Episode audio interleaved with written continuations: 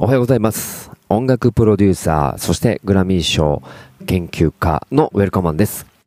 このポッドキャストはミュージックビジネスセッションという音楽ビジネスニュース、そしてエンターテインメントテクノロジー、エンターテックの、えー最新のトピックスをですね、えー僕なりに解説していくという番組になっております。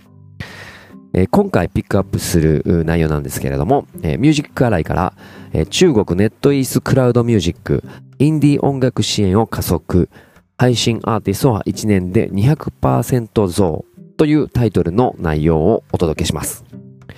中国の音楽ストリーミングサービスネットイースクラウドミュージックが公開したレポートによれば、同社のプラットフォームで2019年に配信したインデペンデントアーティストの数は20万組を超えたことが分かりました。2019年には10万組だったことを考えれば、これは大きな増加でした。ネットイースは2017年から比較すれば、中国のインデペンデントアーティストは40%以上が収益の増加を達成したと述べています。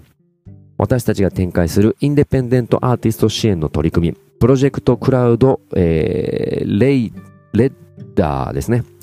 に参加したアーティストたちの、えー総収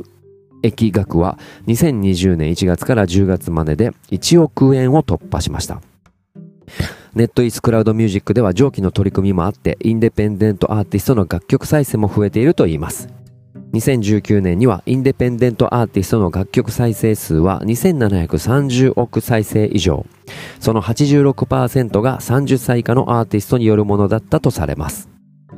現在中国ではネットイースとテンセントミュージックがインディー音楽コミュニティのシェアを獲得するため激しい競争を繰り広げています。2020年初めにはテンセントミュージックはインディー音楽の支援に特化したプログラムテンセントミュージシャンが5億9000万元、これは約94億円の収益をアーティストに還元したことを発表。同社のプラットフォームではインデペンデントアーティストの総再生数は4000億再生以上を突破するなど、この、えーマーケットへの今後に期待が高まります。という内容ですね。えーここで押さえていけいないといけないところは、まずですね、えー日本の場合だと、えー原版はメーカーが持ち、いわゆる、えっ、と、みんなが作った楽曲ですね。楽曲の権利はメーカーが基本持ちます。ソニーとかユニバーサルとかワーナーとか。そして、えー著作権はジャスラックに預け、そして皆さんの、えーアーティストの皆さんに印税として戻ってきます。なので、えー著作権と原版権、この二つを、えーしっかり、誰が持っているのかっていうのを理解した上で、えーまずはビジネスが進んでいくと理解してください。で、そんな中でですね、インディーズアーティストは基本的にまだデビューしてない状態なので、自分が原版権を持ち、えージャスラック自体も自分で申請すれば、えっ、と、著作権と原版権は手元にある状態になるんですね。で、自分のところに、えーちゃんとした収益が戻ってくると。まあ、これが仕組みなんですけれども、そもそも中国にはですね、その原版の徴収だったり、著作権の徴収、そもそもお金の徴収をする仕組みがすごくガタガタ。日本に比べて、えーっと、ガタガタ。まあ、今やっと、あの、交通整理されている、そんな状況です。なので中国では音楽ビジネスが発展しない、エンターテインメント発展しないと、散々ずっと叩かれていたんですが、テクノロジーの進化により、そして国の施策といいますか、えーエンタメに関しての教養部分が非常に、えー認められつつある状態なので、えー一気にね、中国の音楽ビジネスが、まあ、えーアプリとかアニメとかゲームとか、まあ、全部踏まえてね、エンターテインメント全体が非常に盛り上がっているよということなんですね。でですね、えー今言った、まあ、メーカーとかジャスラックが持っている権利で、えー収益が出てくる今日本のお話しした内容とはまたやり方が違うくて中国の場合はこのネットイースという大きい、えー会社そしてテンセントという大きい会社がですね独自で原版の収益ベースと著作権管理収益ベースをですね持っているようなイメージです。なので、えー、っと、いろんな人に預けていって収益をもらうという仕組みではなく、その大きい会社に、えー、楽曲自体を委ねてしまい、そこにあるプラットフォームの中のコンテンツとして捉えられ、収益がまた戻ってくるという仕組みになっているので、ここが大きく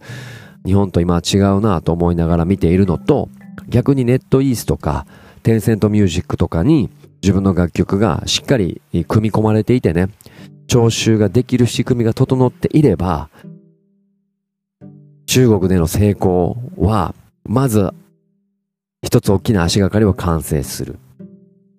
なぁと思っています。まあ、実際のね、コンテンツの内容、えー、ストーリーの仕掛け方、プロモーションですね。えー、マーケットをしっかり理解してどういうふうにこう戦略を練っていくかというところは非常に重要な部分ではあるんですが、そもそもその市場自体の盛り上がりが半端ないよという、まあ、そんなニュースなので、これはもうポジティブに捉えていくしかないですし、えー、ネットイースやテンセントミュージックにしっかり自分の楽曲が、えー、ピックアップされている状況をまず作っていくことが今の日本のインディーズアーティストには重要かなと思います。ちなみに告知ですが、えー、弊社ブラッシュミュージックはですね、あの、ここ契約していますので、テンセントミュージックもネットイース関係の配信関係も全てケアできるので、中国に向けた音楽、日本の音楽をですね、中国に向けて、えー、より広めていくということがやりたいなと思っておりましたので、今回はこの、えー、ニュースをピックアップしました。なかなか一般のエンターテインメントに入っていく、あの、情報として入っていくことは難しいのでね、ここはニッチな情報になると思いますが、えー、どんどんどんどんこのチャンスをですね、かき分けていって中に入っていかないと、まあ、日本のね、高齢化社会とか経済が不安定だとかいう部分でいくとなかなか日本だけで戦うエンタメは厳しいので、えー、グローバル戦略一緒に考えていきましょう。はい。ということで今回のミュージックビジネスセッションはこの辺でちょっと短いですが終わりたいと思います。えー、久々に上げましたのでね、えー、これからまた定期的に上げていきたいと思いますので皆さん、えー、ぜひ、えー、ポッドキャストではですね、えー、Spotify とか Apple Music とかでは聞けますし、えー、またあの、YouTube のアーカイブも音声で出してますんでね、チャンネル登録、拡散の方ご協力いただければ幸いです。それではまた次回お会いしましょう。ウェルカムマンでした。ありがとうございました。